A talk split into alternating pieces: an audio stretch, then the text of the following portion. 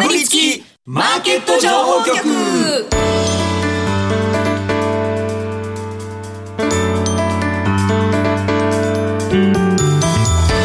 金曜夕方はラジオにかぶりつき皆さん1週間お疲れ様でした。進行役の八木ひとみです。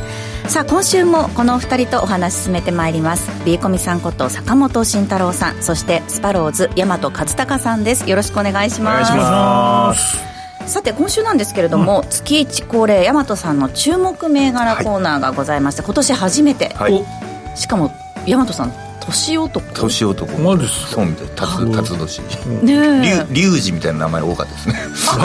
同級生に？同級生リュウジとかめっちゃいるっていうそうか。そうか裏稼業じゃないんです。それそれそうそれ辰年だからリュウジ。の絡みじゃないと違うんですけど辰男とか多かったですへえ私牛年ですけどそれにちなんだ名前の人あんまりいなかった気がする。それも頑張れ頑張れ。面白いこと言おうぜこれ。そうですね、はい、時代時代を感じますね。干支とこうちなんでっていうのもね。俺も羊年だからあんまりいないいないですけどね。そうですね。ごめんなさい広がらない話しちゃって。牛丼屋でバイトしてる時牛山って名乗ってたんですよ。あそう言ってないそうです。笑うんですよたまに。牛丼屋で牛山さんが働いてるって。でもいろいろねでもおもろいよね、はい、名前。でも名前最近隠すこともあるし、クレームとか来て。あそうなんですか？だからよくでもさ外国人の名前とかめっちゃおもろいじゃないですか。見ててまあこういう名字なんだ。あ多いですみんなグエンさんだなみたいみたいなパターンとか、はいはいはい、なんかサブへ行ったらゾーマって書いてあっておおみたいな。どういうことですか？いやゾーマさんっていう人がいてドラクエして名前したくなるみたいな。なるほどなるほど。そうそうタさんがいますこの前タさん？ひらがなで「タ」って書いてます、へえ結構なんかあれですね。皆さん、うん、店員さんのお名前しっかりじゃ見てお話しされる感じなんですね。そうそうはあ、いつもでもどこ見ていいか悩みますよね顔見るとまあ顔見ると。でもこう見たら八重さんですかって言われる。でしょもう目合っちゃった。全く言われたこと本当に私街で言われたこと一切ないんですよ。うっそそんなそじゃあ普段はよくある芸能人よくあるパターンでめっちゃこんな感じだけど普段むっちゃ暗いみたいなや普段そうですよ。私。全然普通や。全然普通。むしろむしろ今よりテンションが高いみたいな。そうそうそう仕事終わったらねだからハイになるんですよね。昨日も八木さんと飲んでましたそうそうそう昨日もねあるパーティーで。お八木さんいるんですか？いやこんな自然体な女子アナウンサーあんまいないですよ。いないいない今このこんな笑顔でもう一番影がないパターンだと思うよ。いやいやでもね全然本当に全く言われたことないので三上さんとかの方が言われるんじゃないですか？僕言われますよ。某某キャバクラに入ろうとした時に「ビーコメさんじゃなくて坂本さん」って言われて本名で呼ぶんすかみたいな。そうそう。とか僕と一緒に行くと。そうそうそうそう山内 さんと一緒にいる時にそうそう。キャバクラの入り口で声かけられた やりづらい生きづらい。よねあれ。そうそう。そうですね。今日もそんなお二人とお話進めていきますが、さあこの番組ですが YouTube でも同時配信しています、えー、この後午後5時からは YouTube 限定で延長長配信しますので動画でもぜひご覧ください、うん、また番組ウェブサイトには今日の資料アップしてあります。ダウンロードして参考になさってください今日もかぶりついて聞いてしまうような株情報てんこ盛りでお送りしてまいります。かぶりつきマーケット情報局。この番組は岡三証券の提供でお送りします。かぶりつきマーケット情報局。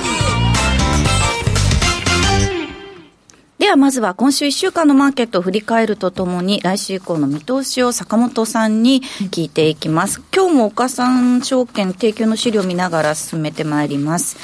えー、日経平均ですが、今週末の終値、3万5751円7銭となりました。うん、先週末に比べて212円20銭の下落、0.6%程度の下げとなりました。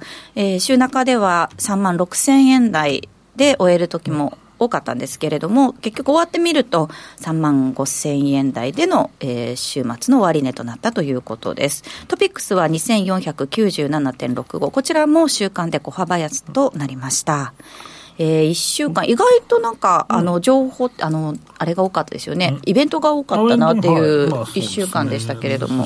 まあ、意外とその、まあ、牽引してきた、えーまあはいうんまあ、ハイテク企業がですね、まあ、ちょっと、えー、落ち着いたっていうのはね、あるのかなと、うん、えー、思いますけど、まあ、やっぱり、やっぱり高いねっていう人多いよね。うん、もっといくんじゃないか。で、昨日もね、意外とその、うん、まあ、某、某、うん十億トレとかいろいろたくさんいましたけど、はい、うん、まあ、いろんな見通しをね、意外と交わしたんですけど、僕はハハイテクはもういっぱいじゃないっていう話はまあしてて、俺のいっぱい論は当たるでしょうっていう話は自分でしてるけど、あの、なかなか言わんからね。で、あの、サブスクバブルもあったじゃない。はいあのコロナの時に。絶対おかしいってずっと番組でも YouTube でも言い続けて、やっぱそこがね、高くて、まあ、あ他の人救われた人がいてよかったなとか思ったりしますけどね。はい。今日、あの、半導体株、売りで入ろうとしたけど、やってなかったです、その銘柄が。ああ、売りができなかった。できなかったですけどまあまあまあ。だからやめましたけど。そう、でもやっぱり、うん、来期、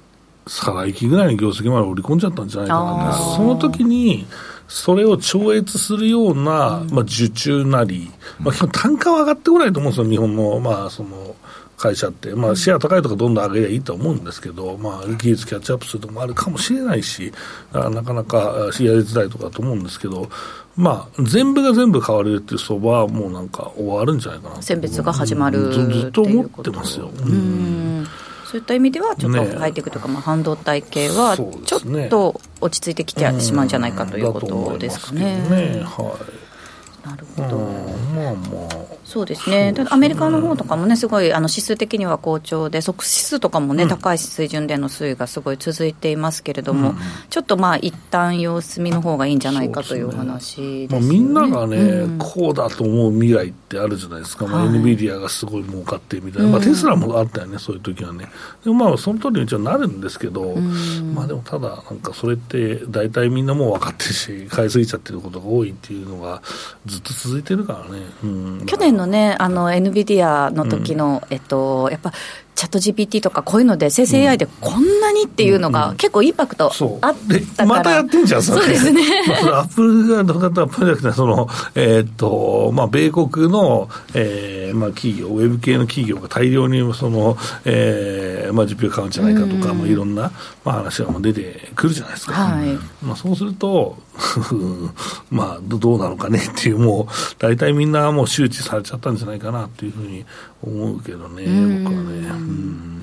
そうですね。だから NVIDIA だけ上がっていくっていうパターンは当然あると思うけど、全部ついていくっていうのはやっぱ難しいんじゃないかな。うん。そのあたりのちょっと選別が出てくるんじゃないかというお話ですね。まあ、ぴったり今日、明日昨日っていうのが当たり方はできないけど、はい。まあ、うん年始から見ても終わってみたら、ここやっぱ高かったよねっていうふうになってるだろうなと、まあ、それはその時じゃないとわからないんですけどね。うんえーそしてセクター別でもちょっと確認していきましょう、やはり上位に来たのが銀行ということで、週間で3%近い上昇となりました、これはまあ日銀そうですね、まあ、なんもない、ね。まあ、なんもないって言ったらあれですけどね、まあまあ、うんそうですね、一応、まあ、あのまあ、現状維持するもののっていう、まあ、ところですね。なんかちょっと角度が、年内に動く角度が高まったみたいなイメージ、まあ、それも分からんけどね、あれってでも、あれだけの端々で読み取れるかっていうと、意外と僕は分からんけどね。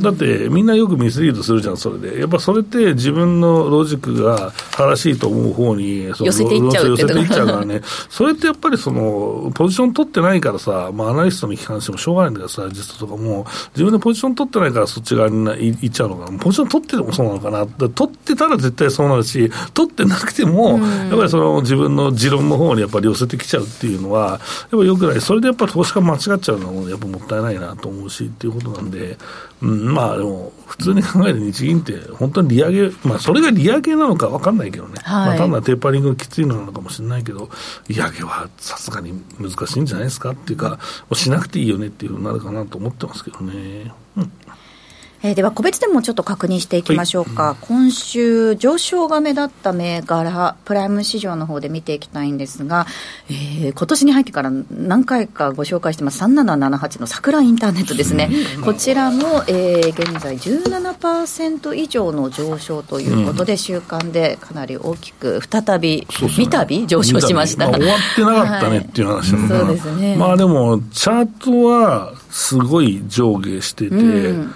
まあやる気あるチャートなんだけど、高値超えてないっていうのはやっぱ問題なんじゃないっていう、まあ、思いますね。まあただ、ちょっと押しがやっぱ押しすぎてたっていうのもあるのでね、その分がちょっと反発しているっていう状況なんですけど、これから高値取ってきたらすごいよね。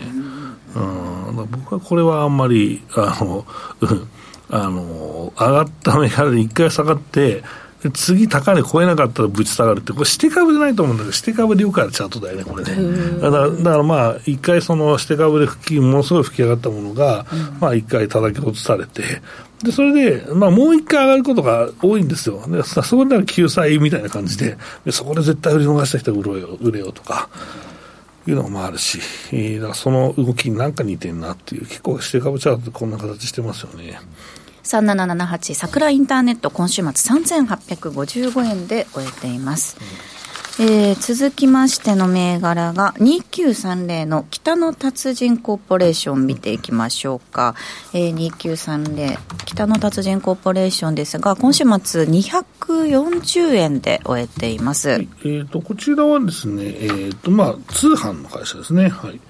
えーとまあ、いろんな、ね、その人気商品を、ねえーまあ、通販するということなんです。が、快適オリーブとかね、えーあとは目元のクリーあムとかね。なんかそれビコミさんおっしゃってましあたよね。のパッチで貼るあ貼るやつか。貼るうんうん。方でうん。あれもね、意外とさ、なんかしつこく宣伝してるよね、あの広告出てくるよね、意外となんかもう、ロングランというか、ほど売れてないんだけど、まあ、言い方あれだけど、しつこく広告かけてるよねっていうのは、意外とすごいなと思うんですよね。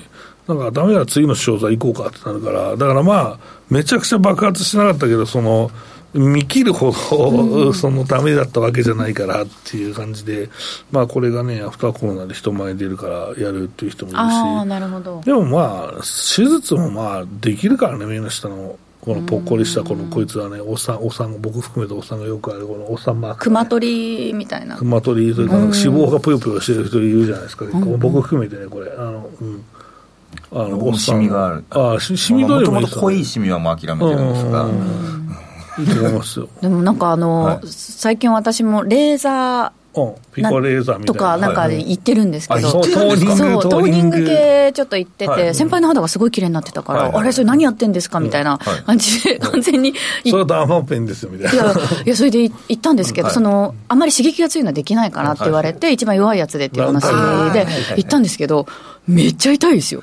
めっちゃ痛くて、痛かったら言ってくださいって言われるから、言ったんですよ。えレーザーみたいな。めっちゃ痛い。だから多分痛みに弱いんだと思う。水耕みたいなあれじゃない？じゃないじゃない普通にピピピピってやるやつだけで痛くて、でめっちゃ痛いっつって手を挙げたら、なんかあ、じゃあこれ握ってくださいっつって、あのなんかトゲトゲがついたやつ渡されて、わかんないそうそうそうそうマジみたいな感じで。怖い人。本当手のひら貫通するかと思いました。めっちゃ痛かった。そんなに思いっきり握った握った。だけどダメだった。僕も目の近くやったんですよ痛くてやめましたもん、ああ、これ、シミ取りというか、はええいや、取れるんですか、ずっとやってたら。と取れますえー。取れるって。言ってでも痛いんですよ本当に。痛いよね、薄いとか痛いよね。痛い。い。や、本当なんか綺麗になるって、痛みも伴うんだっていう。痛い痛いからね、いやいや。ひげ脱毛は本当痛い。そういった意味ではね、こうなんかこう、貼るだけとか、なんかちょっとお手軽っていうのは確かに魅力的だなと思いますよいや、でもね。目の下のね、ぷよぷよはね、もう取った方がいいですよ。だから、よく TikTok とか見てたらいつも、はい、取りますとか言って、ぷよぷよしたやつが3つぐらいこうなるで、ほら、取れました。って言ったら結構、結構綺麗。へー調べてみてください。ね。2930北の達人コーポレーションですが、今週末240円、週間では10%程度の上昇となりました。まあ、なんでか上がったのかっていうのは、あのね、ななんもなかったっていう、あただまあ決算前のちょっと動きっていうところかな、材料はなかったですね、主だったものは。はいでは続きまして、えー東証グロース市場からも見ていきましょうか。4489の、えーペイロールですね、こちらは週間で49%程度の上昇上昇率2位に顔を出しています、えー、とここはですね、まあ、MB より上がってるんですけども、はい。何してる会社かといいますと、うんと給与計算とかをそのアウトソーシングする事業なんですね。だから、えっと、だからでもないですけど、大企業のからの注文が、注文というか、仕事を多く取ってますと、えーいうことでして、まあ、この、うんと、まあ、確かにその、給与計算めんどくさいじゃないですか。だからまあ、外に振るというのは、まあ、結構よくやってる、各社やってるようなことなんですけど、まあ、その中で結構ですね、競争が激化してきてるらしいんですよ、この業界。でも僕はこの会社すごく評価していて、あの、かぶりつけの当然持ってこようと思うぐらいいい会社で、あの、グロース企業で PR が13倍ぐらいだったかな、その上がる前は。あーはいだし配当も出てて、いや、これって最強じゃないかと。グロース買いたいです。こういうの買っときよって言っても株株価右肩下がりになったけど、もうそろそろいいでしょ、800円台と。え思って見てて、持ってこようかなとするって、俺はおかしいなと思って、陽性がバンバン当たって、強えなと思ったら、はい、MBO です。マジかみたいな。だからまあこれはね、あのいつもこれ、漏れてただろうとかいう人いるんですけど、これはまあそうじゃないと思ってますよ、普通にあのグロースにお金が入ってきたんじゃないかなと思ってますっていう、まあ、そんな話です。はい MBO 価格が、えー、そうですね。1380円ということなので、そこの値に再寄せするような形となりました。うん、4489ペイロールですが、今週末1376円で終えています。お話の続きは延長配信で伺います。ここでお知らせです。岡さんオンライン。岡さんオンラインなら、口座開設から最大3ヶ月間、現物信用取引手数料を全額キャッシュバックいたします。キャッシュバック金額に上限はありません。さらに、キャッシュバック期間終了後も、定額プランなら、売買代金100万円まで取引手数料が毎日無料。株主優待銘柄も取引手数料が無料です。現物、信用、合わせて最大200万円まで毎日無料。手数料に自信あり。株式取引なら岡三オンライン。岡三オンラインは岡三証券株式会社の事業部門の一つです。当社が取り扱う商品等には価格変動等により元本損失元本超過損が生じる恐れがあります。投資にあたっては契約締結前交付書面等を必ずお読みください。金融商品取引業者関東財務局長金賞第53号。岡三証券株式会社。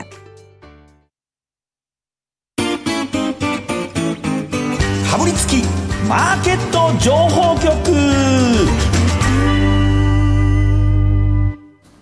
ここからはこちらのコーナーです。大和さん、カメラ目線でお願いします。今年も一生懸命頑張ります。大和、今月の入魂銘柄。はい月に一度のお楽しみお笑い芸人キャンプ系 YouTuber アウトドアショップ店員で今年年男となる大和さんには上り龍のように上昇が期待できる銘柄を選んでいただきましょちょっといつもとセリフ違うんでカメラ目線って言われたら読めなくなる。今日に限ってでしたね しかもね。ごめんなさい。さあということで、はい。今年も一生懸命頑張るということなので早速、大和銘柄見ていきましょうか。お願いします、はい。まず一つ目がですね7259の愛心ですねえっとあ間違えた間違えたすいませんそれ振り返りのやつ振り返りかなびっくりしちゃったごめんなさい海外でやっちゃうごめんなさい。えっ、と、2317のはいシステナです。はい、2317のシステナ、アイシンもめっちゃ上がってるから、ちょっとそこ強調したかった可能性ありますね。どっちも自動車絡みでカタカナ4文字だから間違えちゃう。間違えちゃったで、で、そこでしなくてよかったみたいな、そんな話か。すいません。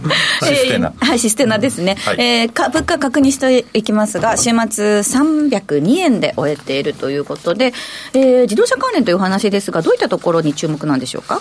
まあ、自動運転銘柄、うん、関連。関連銘柄らしくて、はい。あの、4月から高速で使える、レベル4が使えるようになるかもしれないみたいな、そうなるとさすがにちょっと話題になるのかなっていうのと、こう業績も毎年上がっていっていて、さらに配当も3%あるんで、あの、あんまりないと言われてる配当もちゃんともらえつつ、株価も期待できるんじゃないかなという定位株ということで選びましたキャ。ピタルゲインもインカムゲインも両方狙えるんじゃないかっいううことですね。うんえーそうですね。水準確認しておきますと、PR16 倍、PBR3.2 倍ですね。今、配当のお話ありましたけど、3.3%はい配当利回りということになってますが、えーどうでしょうか、坂本さん。そうですね、まあ、やってることは、まあ、自動車の自動運転、まあ、含めてソフトの開発支援と、い、いうことなんですけど、足元の業績を見てみますと、まあ、非常にいいですね、はい。えー、と伸びがちょっと確認できると、まあ、ただ、ちょっと伸び率がね、えーちょっとだけ衰えたまあ物足りないなっていうのははいちょっとある、で株価の低迷につながっている可能性あるし、えーただ、最高益は、えっと、23年に1、3月期に出してるからね、はい。うんだからまあ全然まあ成長中ですよっていうのは間違いないし、あと配当の額をまあ見ても、まあそうね、タコ配では全然ないし、えーだからまあこのまま配当が払われるんであればね、やっぱり、うんいいいいいい23銘柄になるかもなっていう。しかも10年で、えー、と減配してないっていあーなるほどう以上なるほど。減配してないということで安心して持っていてなんか増えるのもうん。いつか NISA 株が埋まった時にこれが上がって買い直したいなっていう夢を込めて、はい、2317システナですが、決算発表ですが、2月6日を予定しているということですね。うん。えー坂本さんの今のお話伺って、大和さん、いかがでしたか、えー、と保有期間はい。でしたりいやもう結構長く持ってもいいんじゃないかなというか、ええ。やっぱり自動運転ってちょっとまだ話題がそうね。増していくものなのかなと思って。レベル4で高速実験みたいな感じ？そうこ高速を手放しで乗れるっていうことからが一番ちょっとこれは便利だなに変わると思うんですよ。あ、でも俺の車はもうほぼ乗れるよ。あ、もうほぼ？まあ、てか添えないといけないけど、でも次出た方は添えなくていいみたいだけど。そうですね。そ多分それからが、あ、いいな、自動運転って、ここ結構、その見た人が注目しだすのが、それからかなと思うんですよ、多分。僕ら50キロ以下はが、高速50キロ以下が自動運転なんですよ。はいはいはい。まあ、だから渋滞は楽だねっていうのはありますし、あとは、うん、そうね、それ本当に自動運転なんですよ。自分でまあ手を添えてるだけで、はいアクセル、ブレーキ当然行くし、はいはいはいあと曲がったりするのもちゃんと曲がってくるんですよ、カーブ。あだから本当に、ああ、いいいいなと思うし、渋滞、まあ、50キロ以下だから渋滞の時使うんだけど、まあ、すごい渋滞楽だな、みたいな。うんまあ、自動運転にもね、それいろいろ大会があるということで、えっと、大和さんが今お話しされてるのは、その2025年をめどに国交省があの目指している完全自動運転を目指しているということのお話ですよね、それに関連してのピックアップということうですね。はい、と、あと、まあ、業績のに、まあ、そんなに今低い位置にあるっていう株価というか。そうですでね。こういうのって、例えばその決算発表をはい。待って、あのこう購入するのがいいのか、まあ、それも入るタイミングにもよると思うんですけれども、どうなんですかね、一回その業績の良さっていうのをもう一回確認しといた方がいいのか、で大和さんってどういう入り方されますか？これに関しては、そんな今回がいいっていうのは限らないんで、すあの、2回に分けて買えばいいんじゃないかなって。いう。前と後とってい。う前ことはい、少しずうん。つ。なるほど。いや、あの、定位株ですし、少ない、ま、枚数でも買えるじゃないですか。坂本さん、いかがですか？そうですね、僕がまあ入れるなら、まあ、ニーサ入れるなら、うーん、まあそうね、実際、まあ、前とハット作戦でも全然いいと思いますよ、配当実績を見ても半分ずつぐらいまあ払われる形に予想でされているので、だからまあ、配当取りたいな、でも無理やり配当取らなくてもいい気もするけどね、長くもう5年、10年持つんだったらね。そうですね。あと、あの、下がった場合は、ちょっと僕、嬉しさもあるんですよね。また変えるといいなもう近いうちは配当が増えるじゃないですか。下がった方が。あ利回り的にはねそうです高くなるっていう出す頃には上がっとけばいいけど。あまあ、まあ今買うならって話ですよ、まあ買ってたら意味ないと思うんですけどね。あ、そっか。2317システナですが、今の坂本さんの話も聞いて、じゃあ、えっと、大和さん、最終的に星はいくつでしょうか。3点。3.8、お結高めだね構角度高めですね。はい。えー、2317システナご紹介しました。はいでは続いて、もう一銘柄いきましょうか。はい。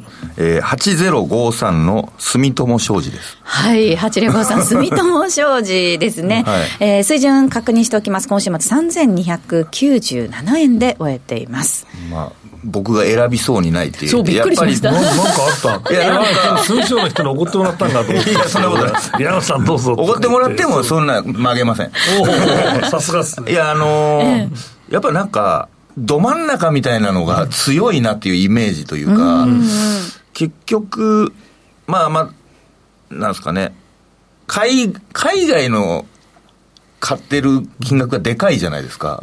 だから外国にも買ってもらえそうで、配当も良くてど真ん中なのを結局乗っかっといた方が今の流れって、うん。半分ぐらいはそっちに振っといて、もう一個で勝負をするっていう方がいいのかなって、うん。今更かいっていう感じもありますけど、あえて、あえて。やっぱもうみんなこれ入る時間がなくてあ買えないんだよっていう人も結構いると思うんですけど、買ってもいいんじゃないかなって。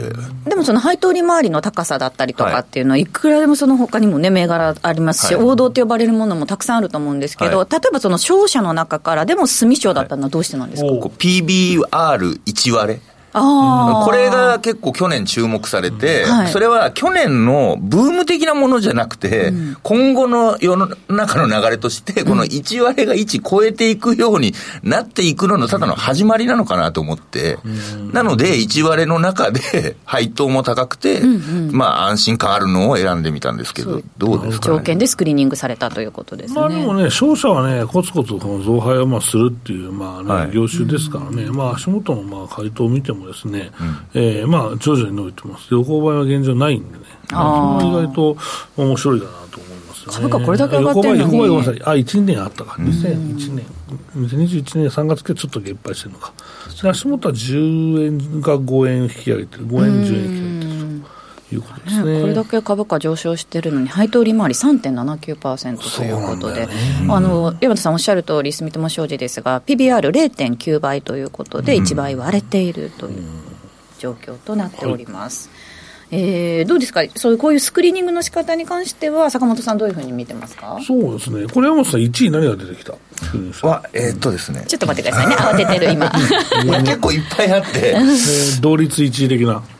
なんかまず、パチンコの会社とかもまあまあ上位にあったりとか、で、配当が高いのあったんですけど、不動なんとか不動産だったような気がするああるあるあるある。あいあちょっと忘れました、すみません。出てくる出てくる。はいはい。うん。で、まあ、その中でもやっぱり、あここ行くのかがなんか強いイメージというか、結局、まあ今のはい。相場は王道が上がってるからっていうのもあるよね。そうですね。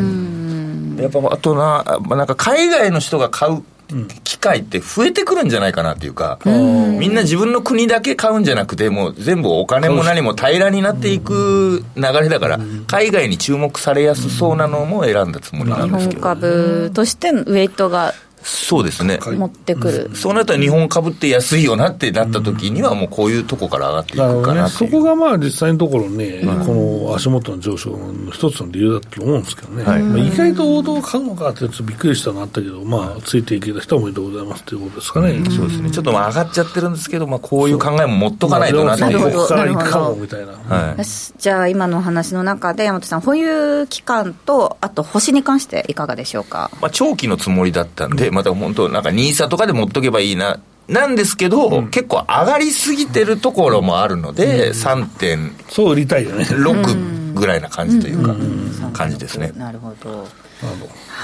8053住友商事今週末3297円となっています、えーそうですね、この後延長配信の方で、大和さんの先ほどちょっと小出しにしちゃったんですけれども、あの、これまでの成績振り返りということで、えー見ていきたいと思います。また、坂本さんの今週の、えー入魂銘柄じゃなくて、あの、ピックアップ銘柄もありますので、そちらの方も皆さんにご紹介できたらと思います。えーそれではここでお知らせです。岡さんオンラインから特選銘柄情報の動画を来週29日月曜日に公開する予定です。題して B コミ式新ニーサの考え方と新ニーサ銘柄検証。坂本さんに注目銘柄をじっくり解説してもらいます。この動画ですが、岡さんオンラインに講座をお持ちの方限定でご覧いただけます。詳しくは番組ブログ、YouTube のチャット欄、または岡さんオンラインのホームページご確認ください。これから講座を解説しても動画はご覧いただけますので、ぜひこの機会に講座解説をご検討ください。講座解説者限定動画は今後も随時公開していく予定ですので、ぜひご期待ください。なお、お申し込みの際は、岡さんオンラインのホームページに記載の内容をよくお読みください。以上、岡さんオンラインからお知らせでした。さて、あっという間にエンディングが近づいてまいりました。かぶりつきマーケット情報局。この番組は岡三証券の提供でお送りしました。実際に投資をされる際の判断はご自身でしていただきますようお願いいたします。さて、えー来週はですね、岡三証券投資情報部シニアストラテジストの武部力也さんをゲストにお迎えする予定です。もう月初なんですね。早いね早いですね。お休みか、そしたら。うんあそうみたいですね。はい、ということで、えーラジオタイム、ここまでのお相手は、坂本慎太郎さん、大和勝孝さんでした。ありがとうございました。ありがとうございました。かぶりつきマーケット情報局、ラジオをお聞きの方とは、ここでお別れです。